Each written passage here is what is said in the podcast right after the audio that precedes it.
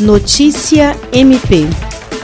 O Ministério Público do Estado do Acre, por meio da primeira Promotoria de Justiça especializada na defesa do patrimônio público, fiscalização das fundações e entidades de interesse social, expediu recomendação para que não seja aplicada a segunda dose da vacina contra o coronavírus nos estagiários de psicologia da Policlínica da Polícia Militar. De autoria da promotora de justiça Mirna Mendoza, o documento é endereçado ao secretário municipal de saúde e leva em consideração denúncias veiculadas na imprensa de que uma estagiária de psicologia teria se vacinado em detrimento de profissionais da saúde envolvidos diretamente no combate à pandemia e de outros grupos prioritários.